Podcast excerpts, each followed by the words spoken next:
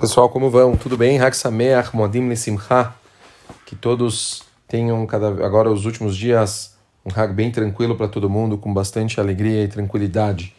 Pessoal, vamos hoje falar um pouquinho, uma mensagem gostosa a respeito do milagre de cruzar o mar, né? A gente sabe muito bem que os dias agora, os últimos dias do Yom Tov, justamente a gente está concluindo a passagem de todos os milagres que Bnei Israel vivenciou na saída do Egito. E, e os Yamim Tovim, especificamente, que a gente tem agora, tem a ver realmente com a abertura do mar. Tem uma passagem famosa que escreve o Rav Asher Weiss, um dos trabalhos dele em relação a uma serra de Psachim, onde ele fala que tinha um pai com uma criança num ceder de Pesach, e eles estavam debruçados no livro Meam Loez. Sabem que tem uma passagem na Haggadah onde está escrito que aconteceram 50 milagres né, na, na abertura do mar. Então, o Meam Loez, que é um livro bastante famoso, ele conta um por um de todos os 50 milagres que aconteceram com Bené Israel na abertura do mar. E o, o filho, ele vendo isso, ele fala para o pai: eu tenho, eu tenho uma pergunta para te fazer.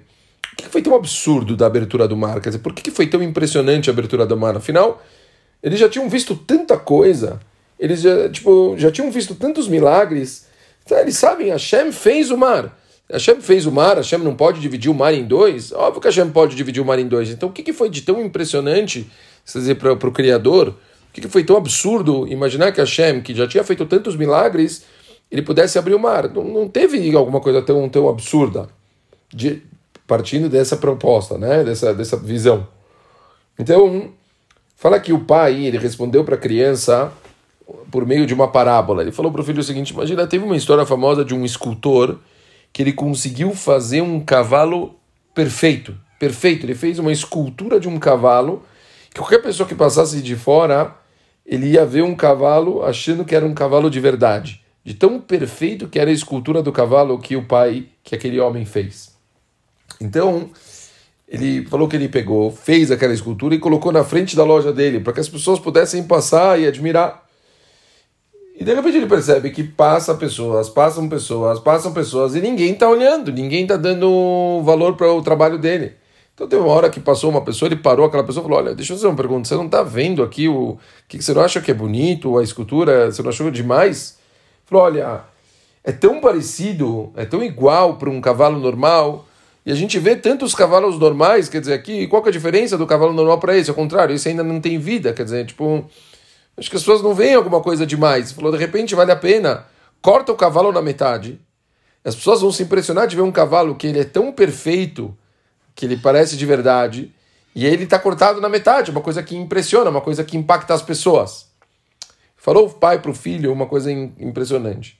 Falou assim: vê o mar do jeito que é, as pessoas não dão o mesmo valor porque é algo normal. Você vê mar em todo lugar. A gente vai em tantos lugares bonitos, na casa de praia, assim por diante. Todo mundo vê o mar. As pessoas elas não conseguem dar esse valor devido para a criação de Akadosh Baruch Hu. Quando Akadosh Baruch Hu, ele cortou o mar no meio, ele mostrou o poder dele de uma forma impressionante.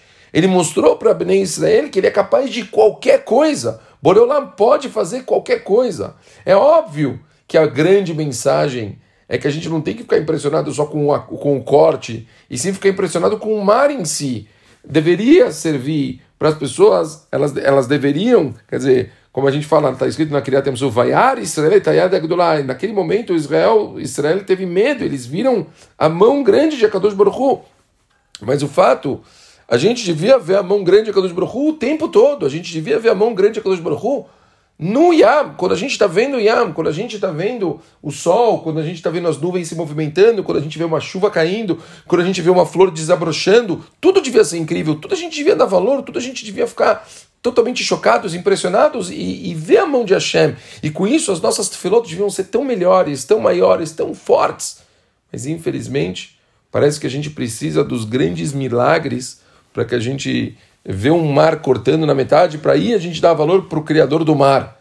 Então, Pachuta, a gente vai comemorar e vai fazer o Halel mais uma vez, para a gente agradecer a Kadosh Baruch por tudo que ele faz para a gente o tempo todo. Mas isso, o ensinamento claro disso, é que não é para serem somente dois dias que a gente está agradecendo a Kadosh Baruch não é para ser somente dois dias agora que a gente está vivenciando isso, que a gente tem que é, valorizar, e sim a gente tem que conseguir o tempo todo que a gente está vivenciando, o tempo todo na nossa vida, no nosso dia a dia, a gente vê a mesma mão de Hashem em toda a natureza, em toda a criação. E aí as nossas filotas e tudo que a gente faz com certeza acabam sendo muito mais direcionados e em momentos tão difíceis que nem esses que a gente está passando hoje em dia, a gente conseguiria estar tá mais apoiados na mão de Hashem, entender que tudo é Hashem, que Hashem está protegendo a gente, Hashem está dando para a gente todo o apoio, que todos nós temos um Hag incrível.